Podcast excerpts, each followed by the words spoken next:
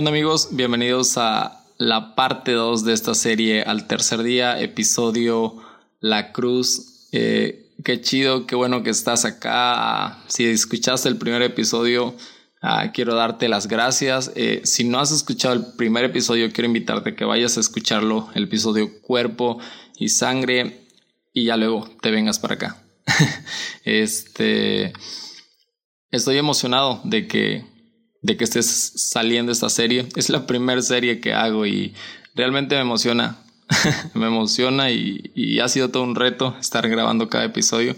Y sí, estoy emocionado por eso. Eh, episodio, segundo episodio de esta serie, La Cruz. Eh, y quiero llevarte con este episodio que puedas puedas recordar y reconocer lo valioso que eres. Eh, no quiero que con este episodio sientas culpabilidad, más bien que recuerdes el valor y cuán importante eres que Dios ha querido hacer cosas grandes para poder estar cerca de ti, para restaurar su relación contigo. Eh, y sí, eh, estos, esta serie se trata de, de ir explorando como los cuatro días más importantes de, de la Semana Santa para el cristianismo, que es jueves, viernes, sábado y domingo. Y episodio parte 2 eh, va a tratar de eso, de el viernes, muerte de Jesús, crucifixión de Jesús. Por eso el nombre de, de la cruz. Y para esto quiero llevarte a Mateo 27, 33. Eh, dice, al llegar al lugar llamado Gólgota, es decir, lugar de la calavera, Dieron a Jesús vino mezclado con hiel para que lo bebiera, pero después de probarlo no quiso beberlo. Los que lo crucificaron se sortearon su ropa y se la repartieron, y se sentaron allí para custodiarlo. Sobre su cabeza pusieron un letrero con la causa de su condena. Este es Jesús, el Rey de los judíos. Al mismo tiempo crucificaron a dos bandidos, uno a su derecha y otro a su izquierda. Los que pasaban por allí lo insultaban, hacían muecas diciendo, Tú que destruías el templo y lo construías en tres días, sálvate a ti mismo. Si eres hijo de Dios, baja de la cruz. Y de la misma manera los jefes de los sacerdotes, juntos con los maestros de la ley y los ancianos, se burlaban de él diciendo, a otro salvó y a sí mismo no puede salvarse. Si es rey de Israel, que baje ahora de la cruz y creeremos en él. Versículos siguientes dice, ha puesto su confianza en Dios, que lo libre ahora si es que lo quiere, ya que decía, soy hijo de Dios. Hasta los bandidos que habían sido crucificados junto a él lo insultaban. Desde el mediodía toda la región se cubrió de tinieblas hasta las tres de la tarde. A esa hora Jesús gritó con fuerte voz, Elí, Elí, lema sabactani, que quiere decir, Dios mío, Dios mío, ¿por qué me has abandonado? Algunos de los que estaban allí al oírlo decían, está llamando a Elías. Enseguida uno de ellos fue corriendo en busca de una esponja, la empapó en vinagre y sujetándolo en una caña le ofreció de beber. Los otros decían, vamos a ver si viene Elías a salvarlo. Y Jesús, dando de nuevo un fuerte grito, entregó su espíritu. Entonces la cortina del templo se rasgó en dos partes, de arriba abajo. La tierra tembló y las piedras se resquebrajaron se abrieron los sepulcros y muchos santos que habían muerto resucitaron. Wow, me encanta toda la descripción que, que hace este pasaje. Pero ah, quiero ponerte en contexto para que veas como todo lo que pasó Jesús para llegar a este punto de estar entregando su vida y estar dándonos vida a nosotros. Ah, Jesús ah, en el capítulo, en el capítulo, en la parte uno de, esta serie, ayer hablaba de, todo este momento que Jesús vive, uh, celebra la, la, última cena con sus apóstoles, se va a orar al huerto de Getsemaní. Y Jesús eh, en este momento está a punto de ser apresado, a punto de ser entregado por uno de sus amigos. Jesús se va a orar al Padre y Jesús se está sintiendo que Dios lo está abandonando. Jesús ah, creo que trae un cúmulo de, emociones. Eh, Jesús diciendo, ah, no sé el destino, lo que le va a deparar para mis amigos, no sé lo que pueda pasar. en la cruz, pero sigo creyendo que Dios va a cumplir su promesa y su propósito conmigo. Jesús tiene miedo y, tiene un momento tan intenso en el que Jesús, ah, antes de ser entregado, entrega y todo lo que va a pasar, a todo lo que va a vivir, lo encomienda a Dios y, dice que, que, que empieza a sudar gotas de sangre. Expertos en esto dicen que, que tienes que estar sometido a un alto estrés para que puedas sudar gotas de sangre. Entonces, si Jesús y los evangelios dicen que Jesús sudó gotas de sangre es porque realmente estaba viviendo un estrés muy grande, estaba siendo sometido a estrés, estaba había un cúmulo de emociones, miedo y también al mismo tiempo emoción por lo que iba a vivir, porque sabía que sí iba a padecer, pero su muerte traería libertad para los que creyeran en él como el Hijo de Dios entonces Jesús vive esto, Jesús luego eh, es entregado por uno de sus amigos con los que pasó el mayor tiempo ah, en cuanto a su ministerio. Jesús está siendo entregado, Jesús está siendo traicionado. Imagínate toda la emoción que Jesús está teniendo, ah, todas las emociones revueltas en ese tiempo, en ese momento. Jesús luego es llevado ante las autoridades, Jesús es juzgado, Jesús es humillado por decirse el Hijo de Dios, pero Jesús calla. Jesús calla porque quiere que se consume la obra para la que ha sido enviado a este mundo. Luego Jesús ah, es presentado ante el pueblo como un criminal. Jesús es humillado, a Jesús le ponen luego a una túnica irónicamente diciendo este es rey y lo presentan ante las personas. Irónicamente dicen aquí está su rey, personas lo rechazan. Posteriormente Jesús es condenado, Jesús es azotado, Jesús es golpeado y, y se cumplen en él todas las profecías que fueron escritas. Jesús va camino al Gólgota, Jesús va siendo golpeado, Jesús está agonizando, está cansado, está agotado, noche sin dormir, noche en estrés por todo lo que está a punto de consumarse en la cruz. Entonces quiero que, entiendas todo este momento, o sea, Jesús está realmente quebrantado, Jesús está quebrado por todo lo que acaba de vivir horas antes, día, una noche antes. Entonces Jesús está aquí en la cruz, Jesús está callando y Jesús está entregando todo su sufrimiento por un propósito, por el que ha sido enviado a, a este mundo. Y quiero hablarte de este mensaje de la cruz, porque para mí la cruz habla de amor, de cómo el Salvador vino al mundo, ha dejado su reino, ha dejado su trono, para hacerse uno más de nosotros, vistiéndose de pecado. Eh, Hebreos dice que no cometió pecado, pero se vistió de pecado para poder entendernos, para poder sufrir como nosotros sufrimos. Jesús ah, fue verdaderamente Dios, pero también fue verdaderamente hombre. Y la parte humana de Jesús sufría. La parte humana de Jesús le dolían a los azotes. A Jesús le dolía estar colgado en una cruz. Hay un simbolismo que me encanta en el Antiguo Testamento, cuando ah, personas son sanadas al, momento de que Moisés levanta un bastón con forma de serpiente. Y esto veo que es un simbolismo con lo que sería Jesús. Entonces yo veo a personas siendo sanadas cuando Jesús es levantado en la cruz. Y cuando hablo de sanidad, es sí, estar sanando pecados, sanando heridas, eh, heridas que, ha quebrantado el pecado y que ha destruido la relación entre Dios y su creación.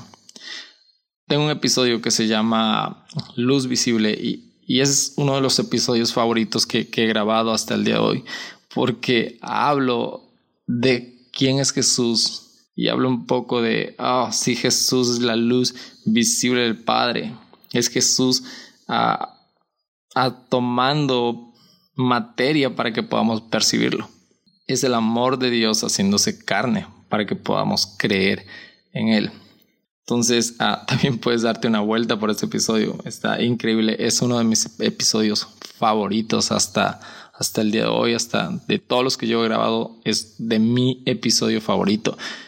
Entonces, ah, dice, profeta Isaías dice que Él cargó con nuestras culpas y Él fue humillado por nuestras culpas, por nuestras causas, y que por sus heridas nosotros hemos sido sanados. Dice que Jesús sufrió la humillación por nuestras causas. Y la humillación no solamente fue por el sacrificio físico que Jesús estaba padeciendo, que Jesús estaba soportando, más bien fue por el sufrimiento de nuestros pecados. Segunda de Corintios 5:19 dice que en Cristo Dios estaba reconciliando al mundo consigo mismo. Era necesario un castigo para el perdón de nuestros pecados. Por nuestros propios méritos nosotros no podíamos restaurar la relación que se había perdido en el jardín del Edén. Era necesario que alguien padeciera para que la relación pudiera volver a ser restaurada. Y Dios mandó a su Hijo para que sí se restaurara la relación a través de, de Él soportando el castigo que nosotros merecíamos. Y si Jesús es Dios, entonces Él mismo estaba soportando el castigo para volver a reconciliarnos con Él. Imagínate este Dios que se castiga a sí mismo, que castiga a su Hijo para poder volver a restaurar una relación contigo. Y decía que, que la cruz habla de amor, de cómo, el de cómo el Salvador deja todo por nosotros. Me encanta la parábola del hijo pródigo, padre esperando a un hijo que ha dejado su casa y que cuando lo ve a lo lejos sale a su encuentro. Olvida todo lo que su hijo ha hecho, sale a su encuentro, corre por él. Para Él no existe ya la barrera porque Él ya lo ha perdonado todo. Entonces Jesús vino a hacer eso, vino a romper la barrera, vino a restaurar la brecha que se había interpuesto entre Dios y su creación, la brecha que no nos permitía eh, tener la confianza de volver a acercarnos a Dios, de volver a llamarlo Padre, de volvernos a sentirnos hijos de Él era necesario. La sangre de Cristo selló heridas, selló grietas para que todo se restaurara de nuevo. En la cruz no era Dios castigando al mundo, sino castigándose Él por todo aquel, para que todo aquel que crea en Él pueda experimentar la libertad sobre el pecado. La realidad de la cruz tiene el poder de cambiarnos y experimentar, una vida en libertad. Creo que todos hemos, uh, si ya has, aceptado a Jesús, has creído en Jesús y, has creído en este sacrificio, creo que, que, te has dado cuenta de cómo la cruz trae libertad a nuestras vidas, de cómo nuestras cargas se aligeran cuando aceptamos a Jesús, cuando creemos en, su sacrificio y en lo que ha hecho. Me encanta pensar en que, en que por nosotros mismos no podíamos llegar al Padre, que por nosotros mismos no podíamos tener la capacidad de acercarnos al Padre por aquella relación que se había fracturado en el jardín del Edén. Pero Cristo se interpuso entre el Padre y nosotros para soportar el castigo que era necesario para que esa relación se restaurara. Entonces imagínate esto, nosotros Dios creador, su creación, necesita ser castigada por todos los pecados que hemos cometido. Pero Cristo se pone en medio de eso para soportar ese castigo y levantarnos y llevarnos a la presencia y a la relación con Dios nuevamente. Los humanos tenemos un montón de dones y, hacemos cosas buenas y, somos imagen de Dios y por eso hacemos cosas buenas, pero también hay una parte de nosotros que comete pecado, que comete maldad y esa maldad necesitaba ser borrada por la sangre de Jesús en la cruz para que todo lo que habíamos hecho antes eh, se olvidara. Entonces, eh, quiero llevarte a que, a que cuando el enemigo diga que tú no vales nada, que cuando el enemigo te recuerde tu pasado, tu pasado que, que te alejaba de Dios, tú puedas recordar que vales el precio de una muerte en cruz que vales el precio del Cordero derramando su sangre para poder lavarte, para poder limpiarte y ser digno de acercarte a Dios.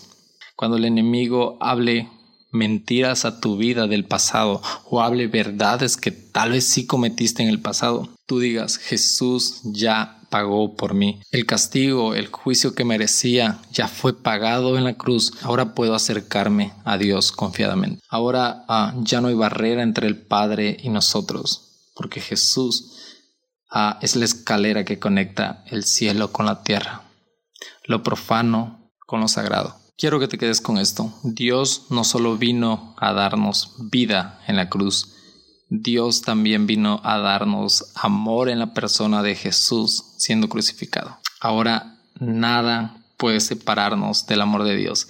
Ah, Pablo dice, ni lo alto ni lo profundo puede separarnos del amor de Dios. Entonces, ah, quédate con esto. Dios no solo vino a darnos paz, Dios no solo vino a darnos libertad, vino a darnos amor, a sentirnos amados, a sentirnos que somos valiosos para Él. Y, Dios no es que te está gritando, oh, he muerto por ti, he dado a mi hijo por ti, ahora tienes que corresponderme. Dios te está diciendo, te amo. Cuando contemplamos la cruz, no vemos un mensaje de de Dios diciéndonos, mira lo que he hecho por ti en forma de reclamo, sino mira lo que he hecho por ti porque te amo. Ahora podemos decir, ya no somos esclavos de, de nuestro pasado, ya no somos esclavos de lo que nos condena, ya no somos esclavos de lo que el enemigo dice sobre nosotros, de lo que personas han dicho sobre nosotros de todas las cosas negativas que han hablado sobre nosotros, ahora podemos experimentar la libertad de los hijos de Dios y caminar confiados en que Dios, después de esa muerte en cruz, después de, de, Jesús siendo levantado en la cruz, nosotros tenemos un propósito más grande, pero ahora en libertad, ahora en relación con Dios, porque fuera de Él no podemos hacer nada. Es necesario que relación fuera restaurada para que pudiéramos estar unidos a Él. Hay algo que me encanta eh, y es que dice que cuando Jesús murió, el mundo entró en tinieblas. Jesús está muriendo, el mundo está entrando en tinieblas. Me encanta imaginarme esto. Un mundo sin Dios es un mundo en tinieblas y es necesario que la luz del mundo, Jesús, venga para iluminar nuestras vidas. Yo creo que todos hemos estado en un momento de oscuridad en el que nuestra vida pareciera que no tiene sentido, pero llega Jesús y podemos ver con claridad todo. Si Jesús no está, no está en nuestras vidas, todo es oscuridad como cuando murió. Falta de Jesús en nuestras vidas trae oscuridad. Pero cuando Jesús vuelve a la vida, trae vida y nuestra vida es iluminada podemos ver todo de nuevo, como antes era o mucho mejor que antes. Entonces, ah, quiero que te quedes con esto, que el mensaje de la cruz es este, eres valioso para Dios. La cruz habla de amor, de cómo Dios quiso encarnarse, cómo Dios quiso soportar una culpa que no era de Él, pero Él quiso hacerla suya para que nuestra relación se restaurara, porque estamos imposibilitados porque nuestra capacidad no nos daba para pagar el precio de nuestros pecados. Y era necesario que Dios, siendo Dios, se castigara. Entonces, ah, quiero animarte a esto, a que cuando veas la cruz contemples a Jesús amándote, a Jesús dando su amor por ti, a Jesús cargando el peso de los pecados del mundo para que tú ya no tengas culpa delante de Dios. Jesús ya pagó el precio, el precio que teníamos que pagar. Jesús ya lo pagó, ahora no hay deuda, ahora el pecado, la muerte, el enemigo no tiene poder sobre nosotros. Ahora somos hijos de Dios y podemos cantarlo, podemos adorarlo, podemos acercarnos y podemos ver en la cruz no debilidad, no podemos ver muerte, sino ver victoria. No podemos ver una derrota de Jesús en la cruz, sino Jesús derrotando al enemigo con su propia sangre. Jesús, el amor todo lo puede. El amor derrota al pecado, el amor derrota a la muerte y el amor de Jesús por nosotros derrotó al enemigo en la cruz. Y los días siguientes que se vienen después de esta crucifixión de Jesús siendo levantado son muchísimo mejores. Y, es importante que vivamos con esto. Cruz es igual a amor. Cruz nos habla de cuánto Dios nos ama, que ha querido venir y ha querido intervenir con su creación, padeciendo, haciéndose uno, sufriendo, siendo castigado, para que nosotros no seamos castigados, sino que nosotros podamos tener vida eterna en Él. Así que pues quiero animarte a eso, a que no te pierdas el tercer episodio de esta serie al tercer día, porque realmente cuando lleguemos al cuarto episodio, creo que hay un mensaje increíble de parte de Dios. Hay un mensaje de esperanza para cada uno ah, de los que creemos en este sacrificio de la cruz. Así que quiero animarte a que sigas escuchando cada episodio. Creo que Dios va a volarnos la cabeza. Dios va a hablarnos fuertemente y vamos a ser retados y vamos a ser inspirados. Así que, pues sí, nos vemos en la parte 3 de, esta serie que va a salir mañana, así que no te la pierdas. Si te ha latido este mensaje, si has sido inspirado, si ha sido de bendición para tu vida, estaría increíble que puedas compartirlo y que más personas se vayan sumando antes de que termine esta serie. Así que nos vemos parte 3 de Al tercer día.